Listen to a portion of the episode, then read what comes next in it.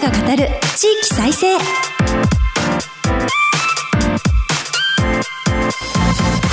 日本経済新聞の支局記者が語る地域再生。番組進行を務めます。古き良き時代から来ました。真面目なアイドル。真面目にアイドル。ユフィーこと寺島由布です。私寺島由布は早稲田大学在学中の2013年からソロアイドルとして活動しています。ゆるキャラ好きとしてゆるキャラグランプリをはじめ各地のキャラクターイベントで MC も担当してきました。どうぞよろしくお願いいたします。今日本経済新聞の電子版では人口減少産業活性化などの課題解決に取り組む地域の姿をデータで読む地域再生という特設サイトから記事を日々発信しています。この番組では日本経済新聞の52支局のネットワークを生かして毎回一つの地域にフォーカス。記者が知る地域の今を伝え地域の魅力も紹介します。日経電子版から地域ニュースもピックアップしてお届けします。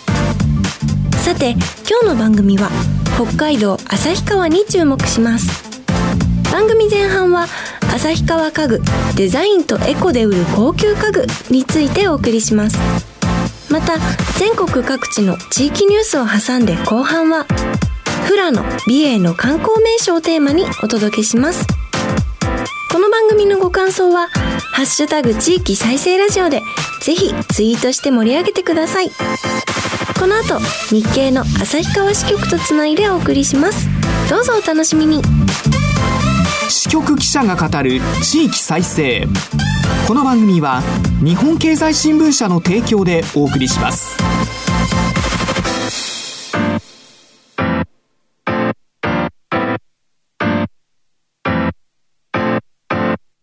クローズアップ北海道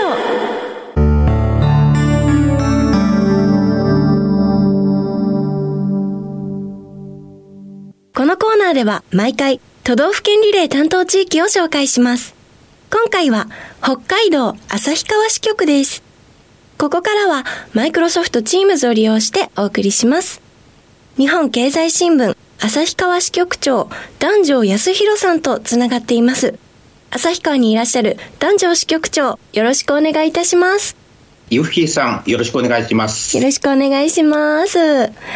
早速ですが、日本経済新聞旭川支局の取材カバーエリアを教えてください。い北海道旭川市をご存知でしょうか？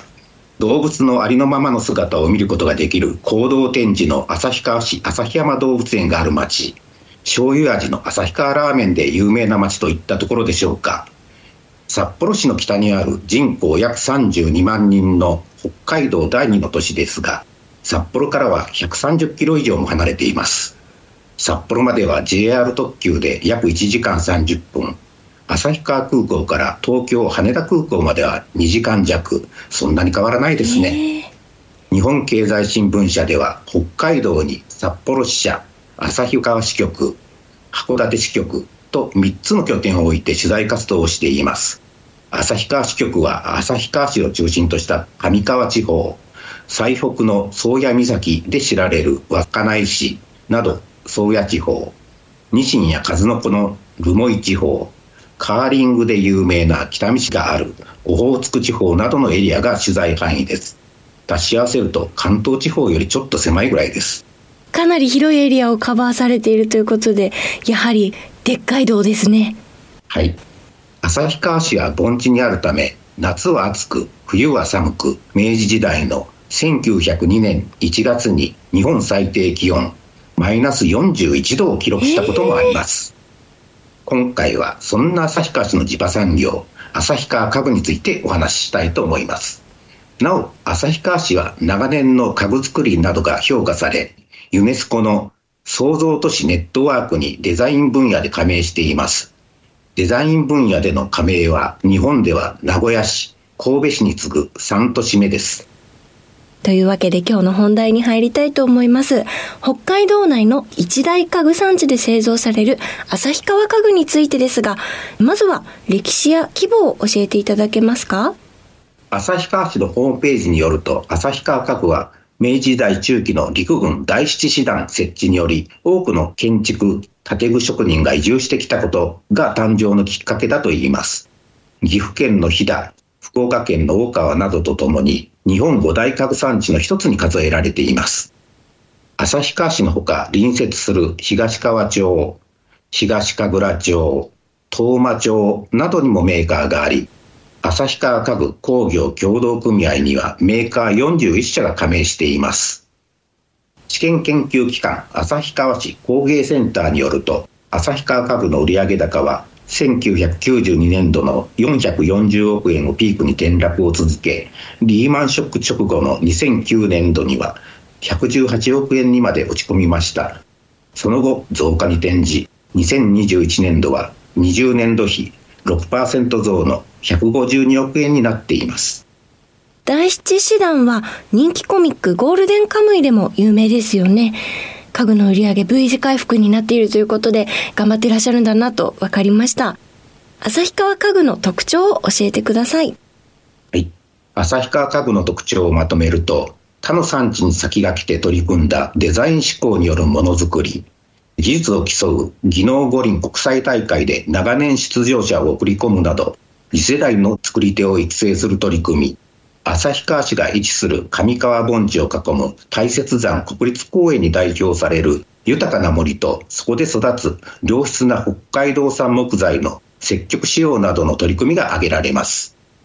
家具に使うのは主に広葉樹です。日本の森林資源における広葉樹の割合が29%であるのに対し、北海道の広葉樹は48%もあります。デザインと地元の北海道産木材が特徴とのことですが、お値段についてはいかがでしょう？お安いんでしょうか？はい。旭川家具は低価格化を避けて発展してきました。木材不足で世界の木材価格が上昇したウッドショックなどの影響もあり、1脚10万円という椅子も珍しくありません。しかし、新型コロナウイルス化による巣ごもり需要やリラクシング効果を求めるオフィスやホテルへの採用も相次いでいます。高級なんですね。でも高級だからこそ気に入った家具をじっくり選んで大事に長く使うっていうことにつながって SDGs の考えにも合ってるのかなと思えてきました。デザイン思考の起源としてコンペが起爆剤となっているようですが、イベントの存在意義はどんなところにあるのでしょうか？デザイン思考のものづくりの象徴は1990年に始まった国際家具デザインコンペティション旭川略称は IFDA、もしくは IF だとも言うんですけども、こちらにございます。新型コロナウイルス化中の2021年に開催した第11回の IFDA には37カ国地域588点の応募が寄せられ、国際的な家具デザイナーの登竜門とも言われています。次回は来年2024年6月を予定しています。本編入賞作品は旭川家具のメーカーが商品化するのが習わしです。過去11回で世界75カ国地域以上から9429点に上る応募があり、うち50点以上が旭川家具として製品化されています。IFDA が世界中の家具デザイナーとの接点となり、メーカー各社の看板商品、ロングセラーを生む舞台装置となっているのです。実は IFDA 初開催の前後、日本の家具作りは大きな転換点を迎えていました。婚礼家具という言葉を聞いたことはありますか扉のついた洋服タンスや引き出し式のチェストなど、家具業界でいう箱物、これを一式揃えるということが結婚する時の習わしでございました。一方で、作り付けのクローゼットがあるマンション暮らしが急激に増えていました。婚礼家具は徐々に売り上げを落としていったのです。家具産業では低コスト、大量生産の流れも広がっていました。旭川家具のメーカーでも時代の潮目を読み切れず、大手から転落したり、倒産の浮き目を見たりしたメーカーも出てきました。一方、デザインの大切さに気づいたメーカーは、様々なデザインができる椅子やテーブルなど足物への転換をいち早く進めて独自の地位を築き上げていったのです。1967年の技能五輪スペイン・マドリード大会で銀メダルを獲得した名職人、東ヶ倉町にある匠工芸の桑原義彦会長は、IFDA がなかったら旭川の産地は崩壊していた。そう考えるとゾッとする。IFDA 開催間もない頃には、作品を見た職人は、強度や作業の煩雑を考えていない。と反発しましたが、回を重ねるごとに商品に仕上げることに誇りを持つようになった。と振り返っています。デザイナーと職人の強力なコラボレーションなんですね。革製品のエルメスのようだなと思いました。でもそれがロングセラーにつながるとはすごい着眼点ですよね。はい。旭川で IFDA の開催を提案した中心人物だった故長原実さんが創業した旧社名で言いますとインテリアセンター。今の社名で言うとカンディハウスが旭川家具のトップメーカーです。売上高は2021年12月期で32億円です。永原さんは旧西ドイツに留学経験がありそこでデザイン志向のものづくりに見せられました。例えばデザイナーとのコラボでは約30人のデザイナーと協業販路は20以上の国地域に広がっています。ユフィーさんが今エルメスとおっしゃいましたけども実は同社はまさにバグや革製品の製造で知られる北海道砂川市のソメスサドルというメーカーとコソンコクスというブランド名で両社の製造過程で生じる端材、これを積極的に取り入れて、北海道の動物などのアートオブジェも作っています。コソンコクスはアイヌ語で遠く離れた土地とのコミュニケーションという意味です。ソメスサドルの蔵は競馬ファンにも知られていますので、リスナーの方にも聞いたことあるっていう方いらっしゃるかと思います。それでは技術力についても教えてください。はい。旭川家具メーカー各社に所属する職人が2007年の静岡大会から2020年のスイス・バーゼル大会まで8大会連続で技能五輪国際大会に出場するという実績を上げています。技能五輪国際大会は22歳以下の若者が2年に一度技能世界一を競う大会です。若手の育成や技術力向上は地域ぐるみで支えています。職業能力開発施設の同率旭川高等技術専門学院略称でモノテク旭川というところなんですけどもこれに加えて旭川工芸センターでも柔らかくて家具に不向きだとされた針葉樹の活用研究などを各社と進めています。モノテクの澤田隆之造形デザイン課長はモノテクはスポーツの強豪校の家具版です。1年時に基礎技術を学び2年時は強度やデザインを自ら考えながら終了制作をします。誰が技能五輪に出るか、学内で競う土壌があると話しています。そして北海道は木材産地としても有名ですよね。はい。でもそう一言では言えないんです。かつて紅葉樹王国と言われた北海道は、1980年代半ばまでに、太く有料な奈良木材などを欧米に輸出していました。先ほど紹介した長原さんは西ドイツ留学時故郷の広葉樹がヨーロッパの家具の材料になっていることに憤り自らの手で地元材を使った家具を作りたいと思ったと振り返っています。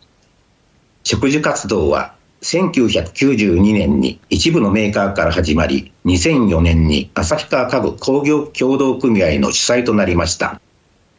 この木の家具北海道プロジェクトは2014年からスタートしました。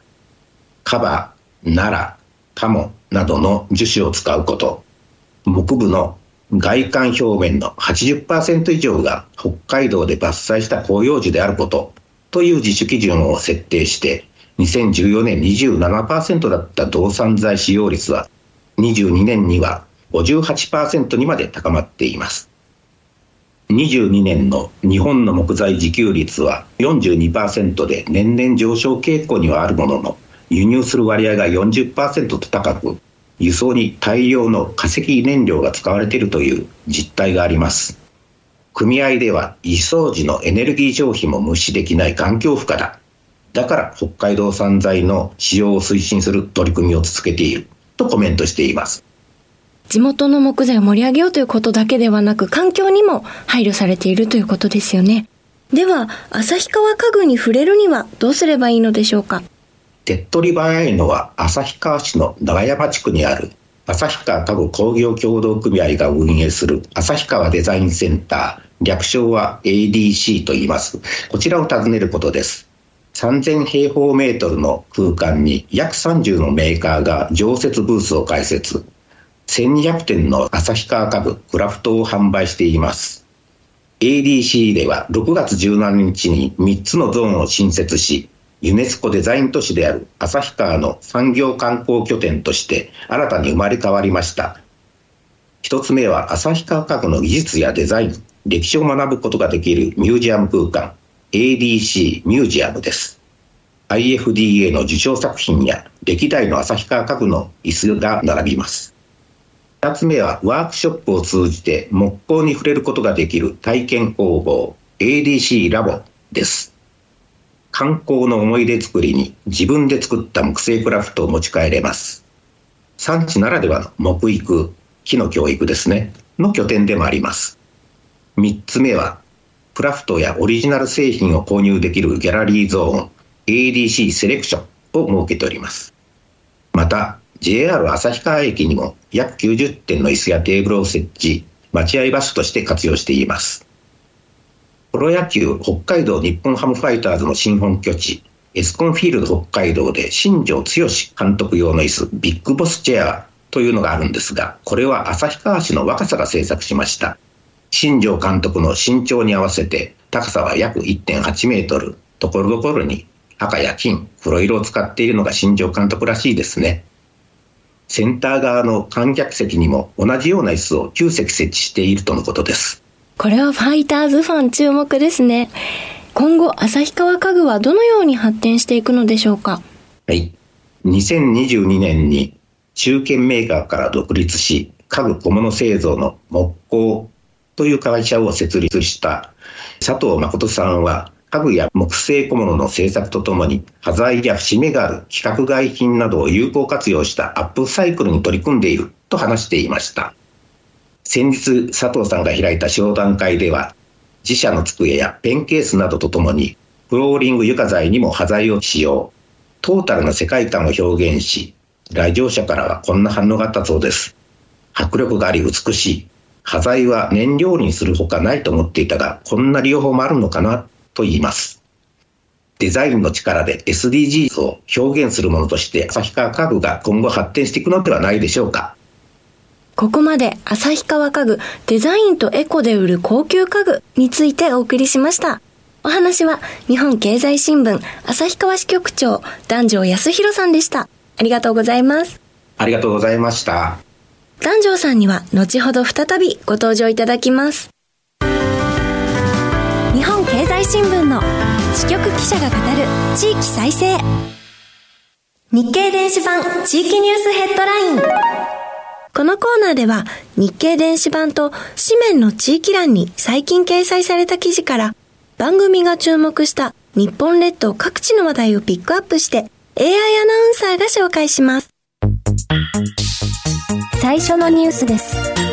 大阪・関西万博三菱未来館が着工24年10月完成。三菱 UFJ 銀行など三菱グループ31社で構成する三菱大阪・関西万博総合委員会は6日2025年国際博覧会大阪・関西万博に出展するパビリオン三菱未来館の建設を始めました。完成は2024年10月末を予定しています。次のニュースです。東京都道玄坂を再生地区指定安全に文化楽しめる街に。東京都が渋谷の道玄坂2丁目エリアを街並み再生地区に指定しました。エリア一帯は渋谷を象徴する地域として若者を中心に賑わいを見せていますが建物の老朽化が課題になっていました。地区指定による再開発でビルの建て替えを促すほかホテルや駅直結の複合施設を誘致し安全に若者文化を楽しめる街に再生します。最後のニュースです。福島県上限500万円の上場補助金。福島県は国内市場への株式上場を目指す県内企業に補助金を出します。上場準備で監査法人、公認会計士、証券やコンサルティング会社などと契約する場合、経費の2分の1以内、上限500万円を支給します。2024年3月末までの経費が対象で、2023年11月17日まで募集します。ここまで AI アナウンサーがお伝えしました。日経電子版地域ニュースヘッドラインでした。ご紹介した記事の全文は日本経済新聞の電子版でチェックしてください。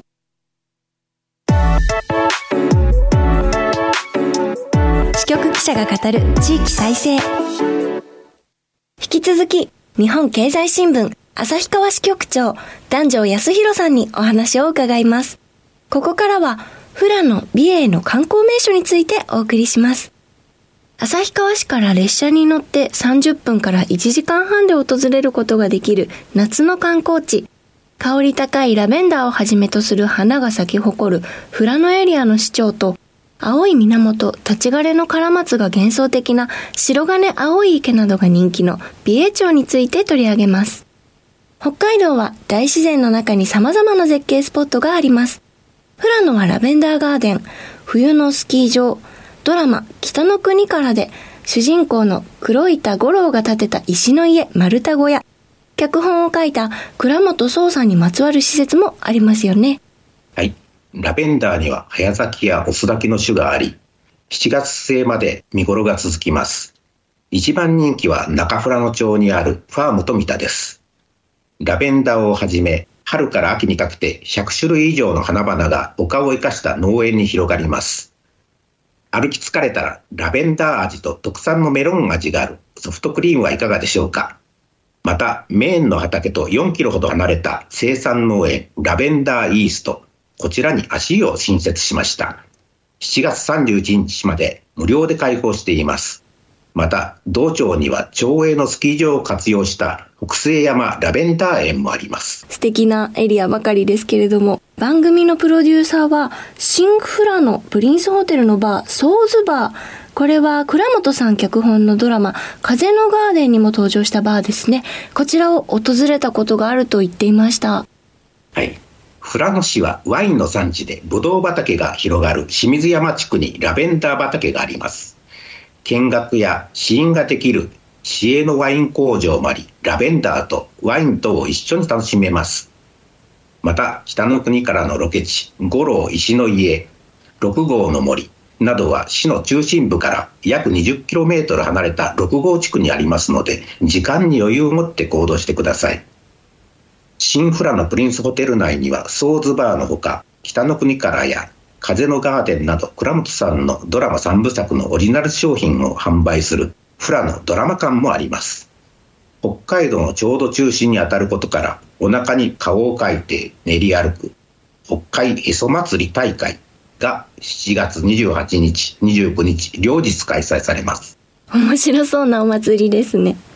そして美瑛ですと白金青い池や CM で有名なケンとメリーの木、田園や花畑の風景が挙げられますよね。美瑛町の白金青い池はアルミニウムを多く含んだ地下水が混ざり青色になったと言われています。近くには美瑛白金温泉があります。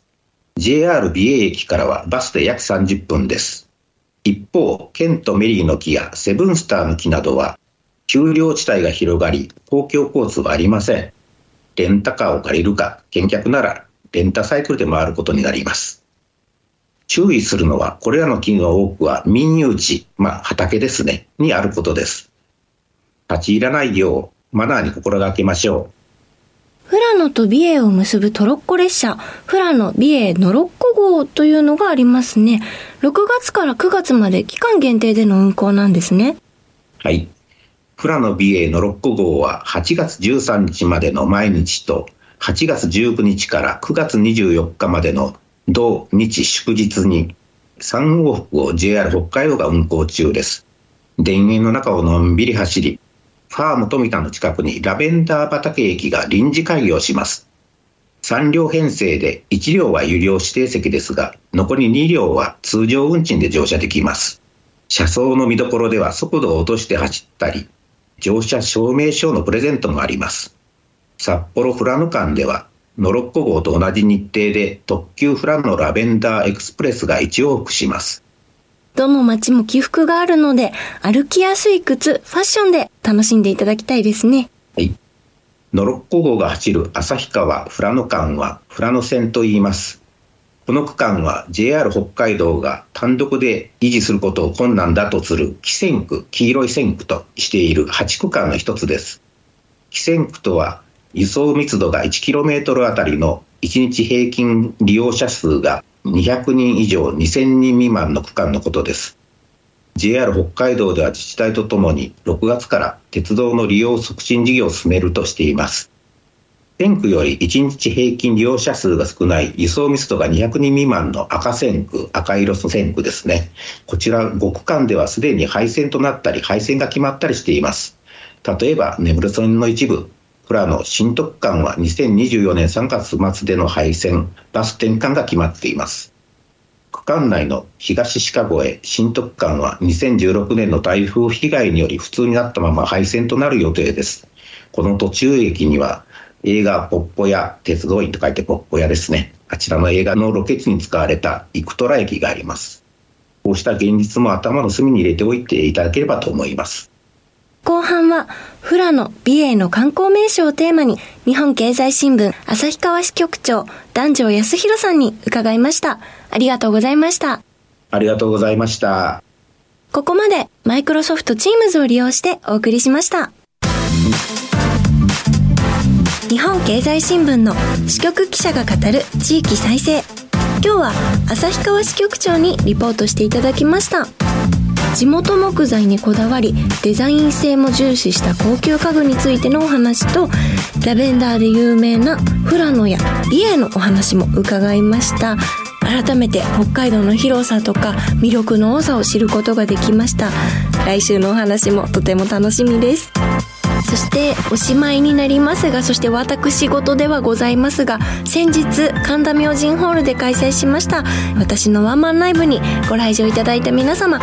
改めましてありがとうございました。北海道からも足を運んでくださっていた方がいらしたので今日の放送も聞いてもらえているといいなと思ってます。またこうしたライブを開催したりとかあと8月30日には新曲「大宇宙の無限愛」のリリースもありますので全国各地に足を運びます。ます。ぜひ会いにいらしていただけたら嬉しいです。